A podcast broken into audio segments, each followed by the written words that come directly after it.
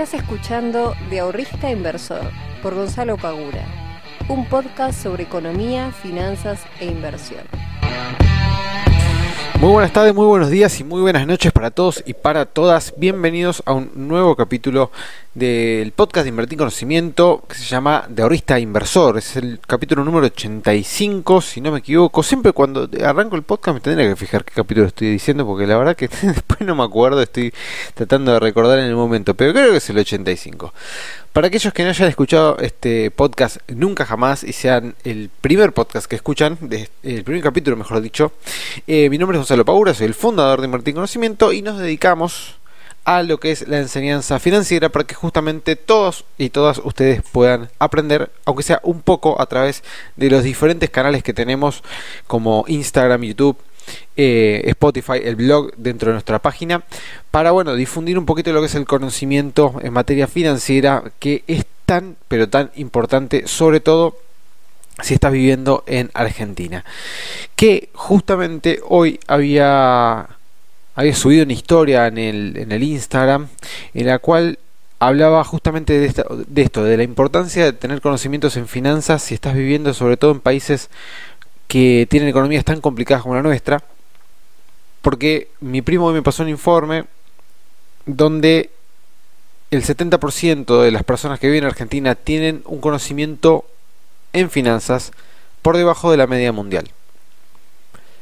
Esto es bastante preocupante teniendo en cuenta que no tenemos una economía saludable de hace años y años como puede ser este no sé Australia que hace 27 años que no tiene una recesión em, sino que venimos de, varios varios años. No estoy hablando ni, en los últimos 4 ni en los últimos 8 ni en los últimos 12 14 27 hace varios años que estamos teniendo eh, fluctuaciones y problemas en la economía bastante importantes, o sea, cuatro años estamos bien, después estamos mal, después estamos bien de vuelta, dos, tres años, después estamos mal de vuelta, o sea, no sé, por ejemplo, desde que yo nací en el 90, desde el 90, desde el 90 no, pero desde que tengo, digamos, un poquito de, razonamiento en lo que tiene que ver con temas de economía, eh, la verdad es que, no sé, toda mi, toda mi adolescencia y hasta el día de hoy he vivido eh, todo tipo de, crisis y, y, y problemas dentro de la economía. O sea, yo todavía no viví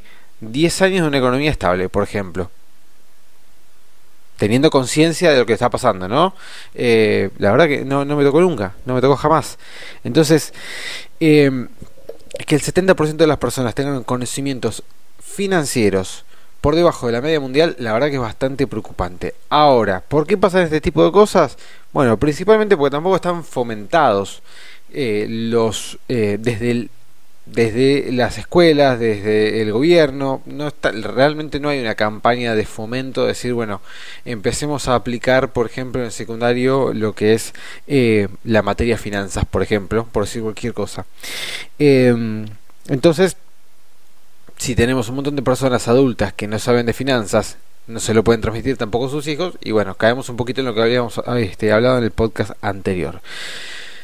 Por eso intento desde mi lado dar, aportar un granito de arena para poder transmitir lo que aprendí, transmitir lo que sé y de esa manera ayudar a que otros puedan mejorar sus finanzas personales. Que creo yo que si logramos con, eh, concientizar a mucha cantidad, mucha, mucha gente, eh, vamos a estar logrando tener personas que estén preparadas mejor económicamente para afrontar cualquier tipo de situación que se les pueda llegar a presentar.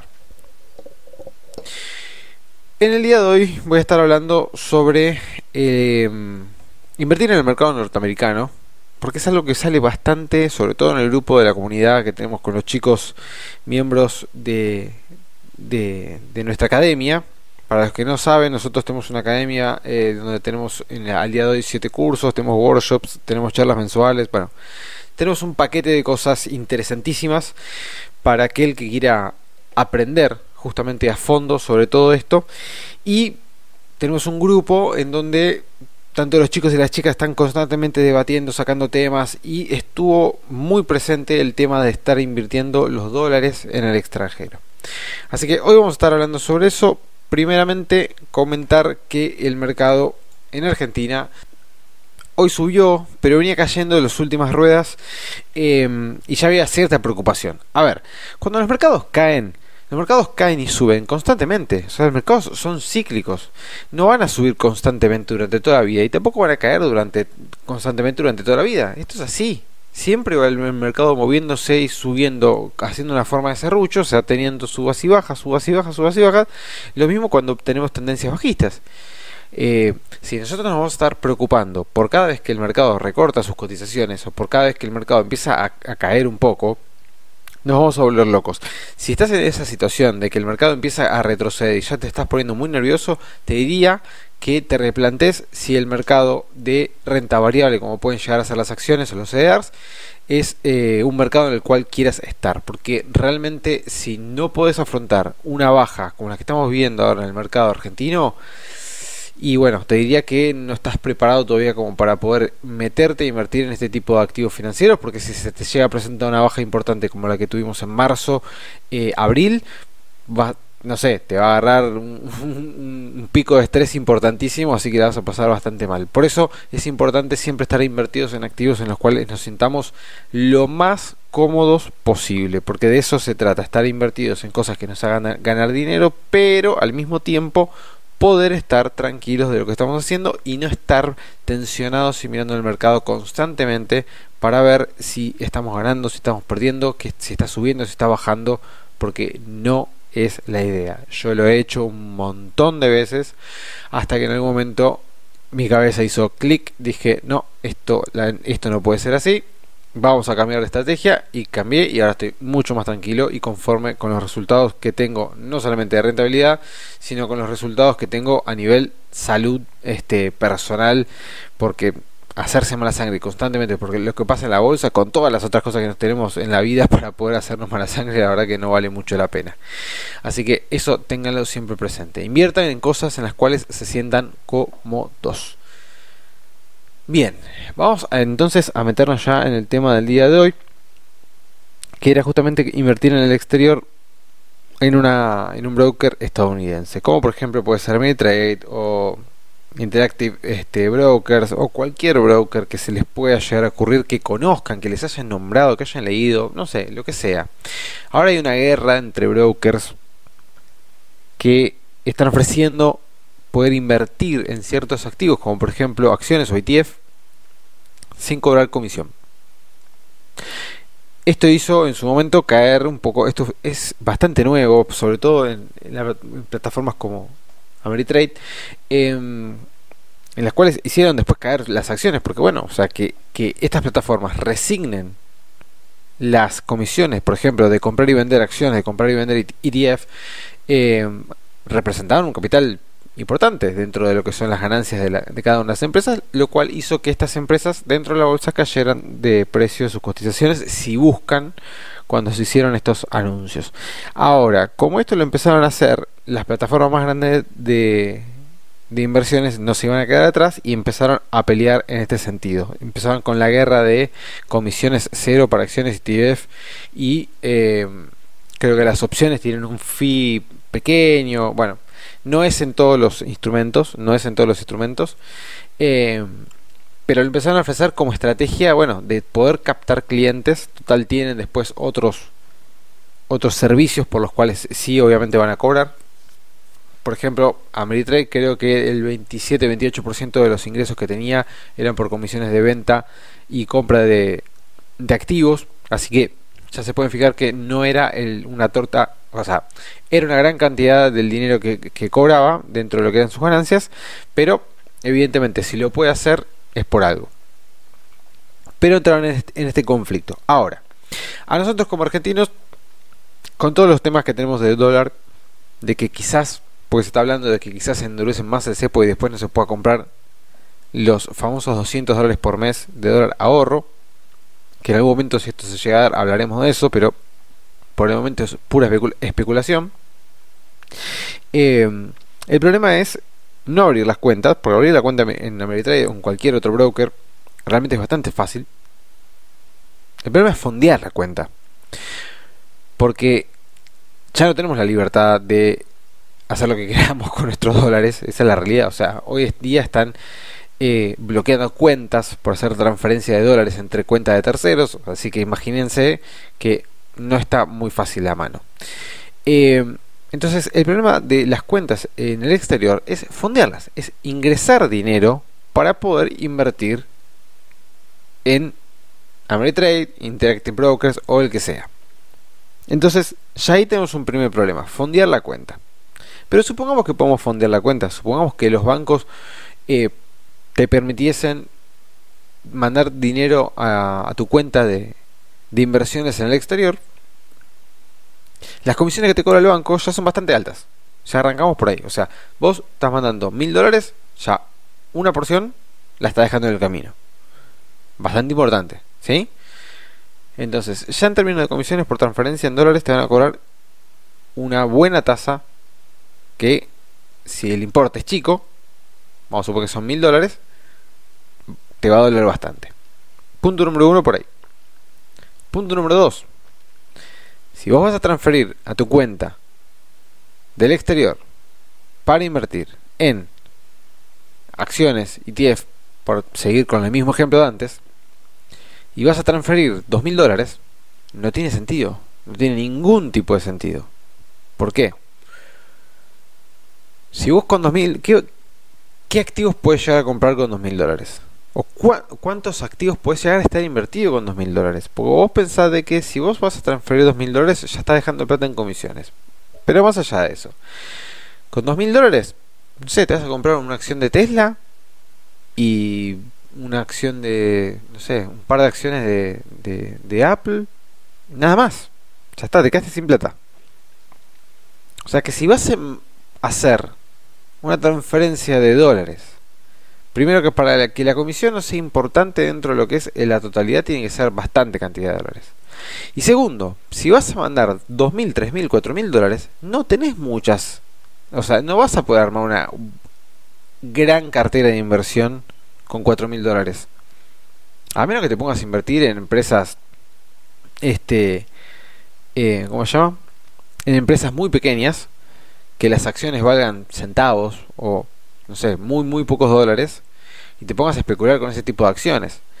Que realmente, si no tienes una experiencia muy vasta, no sería lo más recomendable que te metas que en, acciones de, de ese nivel de riesgo.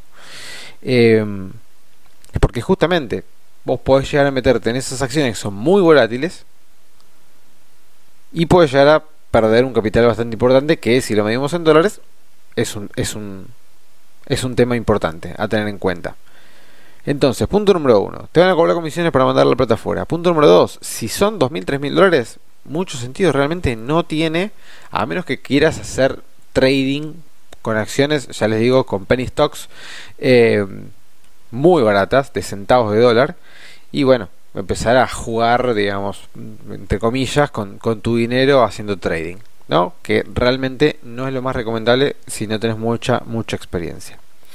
Y punto número 3, y este para mí es el más importante, que si no tenés mucha experiencia dentro de lo que es el mercado bursátil, si no, si no sos un operador ya con algunos años de experiencia, algunos golpes fuertes también, porque los, de los golpes es donde más aprende, con algunos golpes fuertes dentro de lo que son las inversiones de bolsa, con una buena experiencia, con un buen entendimiento del mercado, no solamente del mercado eh, en el sentido de que entendamos por qué se mueven las acciones, sino en el sentido de por qué se mueven las acciones según las variables macroeconómicas que pueden llegar a suceder en el país en el cual estás invertido y cómo las macroeconomías y las acciones de otros países pueden también llegar a afectar a tus acciones del país en donde estás invertido. Por ejemplo, ¿cómo podría llegar a afectar un cierre de las importaciones y exportaciones entre Brasil y Argentina? ¿O cómo puede llegar a afectar si el Banco Central aumentara la tasa de encajes de los bancos comerciales? ¿Lo sabes, por ejemplo? Si no sabes cómo, si no tenés ese tipo de conocimientos mínimos, meterte a invertir en el mercado norteamericano con tus dólares, que ya bastante te costaron comprarlos, ya bastante te costaron comprarlo porque puedes comprar 200 dólares por mes en el banco y si no tenés que comprarlo en la bolsa, eh, haciendo contado con liquidación o MEP, que tenés un parking, o sea, te costaron comprarlos, te costaron. Eh, ponerte a invertirlos sin tener ese conocimiento, es, eh, hoy lo decía en el grupo, o sea, invertir en los mercados norteamericanos, con todos los instrumentos que tienen, con todas las herramientas, con toda la eh, cantidad de activos que existen para poder llegar a invertir.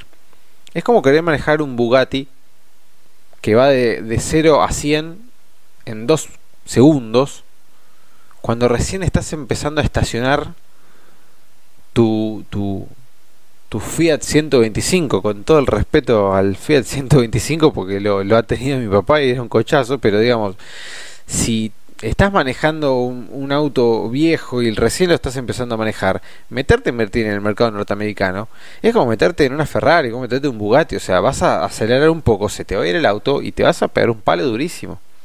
Porque va a pasar, o sea, lamentablemente, o sea, quiero no es que te quiera desalentar invertir en Estados Unidos, te quiero dar objetividad, te quiero llevar un poco a la realidad. Eh, si estás recién empezando a invertir en la bolsa, vas a tener algún golpe fuerte en algún momento. Nadie empezó y se hizo millonario al año o se hizo un experto al año. Los que te dicen que son expertos en el año, la verdad, para mí es todo mentira. Y no porque no lo haya logrado yo, sino porque yo no lo logré y todas las personas que yo conozco que invierten en la bolsa y que hoy son profesionales, en su momento también se han pegado sus buenos palos y también te dicen lo mismo. No te puedes convertir en un profesional de las inversiones en bolsa de un año para el otro. No, no va a pasar. No va a pasar. Te puede ir muy bien el primer año.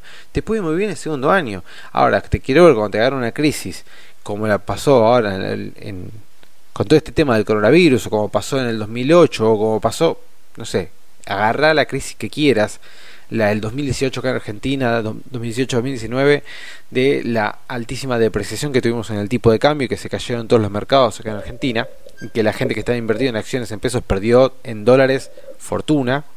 Entonces, cuando te pasan una de esas cosas, si no estás preparado, te vas a pegar un buen palo. Es inevitable. Ahora, si ya tenés una experiencia, no solamente no te vas a pegar un palo en ese tipo de situaciones, sino que encima vas a ganar mucha plata. Porque en el 2018-2019, que ya tenía bastante experiencia y ya tenía, ya les digo, algunos palos encima, eh, no solo que no perdí plata, sino que aproveché toda la baja del 2018, aproveché la baja del 2019 y cuando empezó a repuntar después también para poder ganar plata. Entonces, si eso a mí me hubiese pasado en mis primeros dos años como inversor, no tengo ningún tipo de duda de que la cuenta me hubiera quedado fundidísima, pero fundidísima. Y más si yo hubiera estado invertido en el mercado norteamericano, cuando pasó, por ejemplo, ahora lo de la pandemia, donde los índices cayeron más de un 30% en menos de un mes. Yo quiero ver a cualquier persona que esté invirtiendo hace menos de un año, cuando pasó eso, a ver qué fue lo que hizo sino que si no salió corriendo despavorido del miedo. Porque la bolsa, las inversiones de bolsa, no se aprenden de un día para el otro. Lleva tiempo. Lleva tiempo, constancia, paciencia y por eso es importante no saltearse los procesos.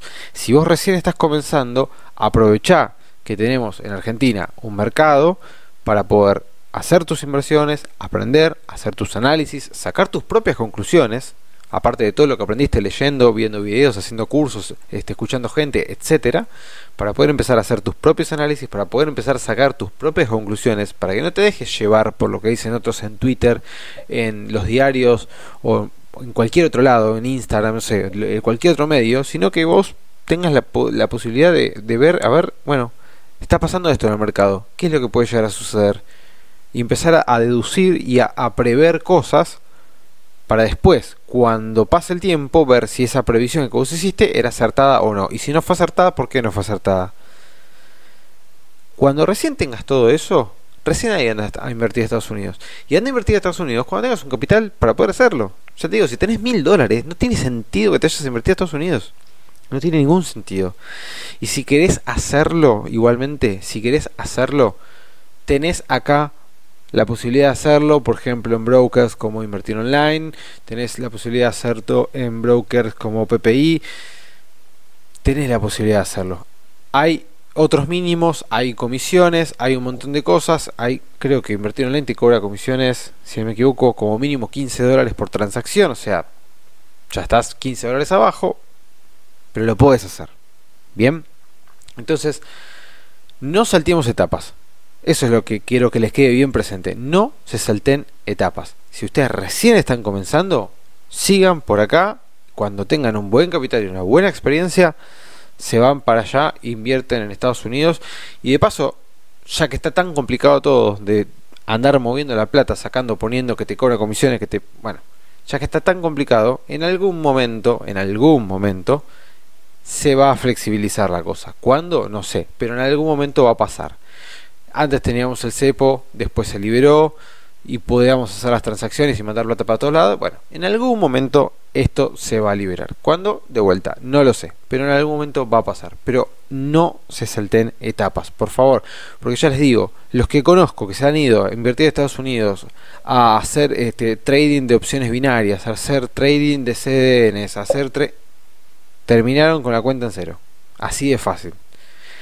Entonces, ojo con eso, porque también hay mucha publicidad, hay mucha propaganda, y muchas cosas que te están todo el tiempo metiendo en la cabeza, invertí en, este, no sé, opciones binarias que podés ganar.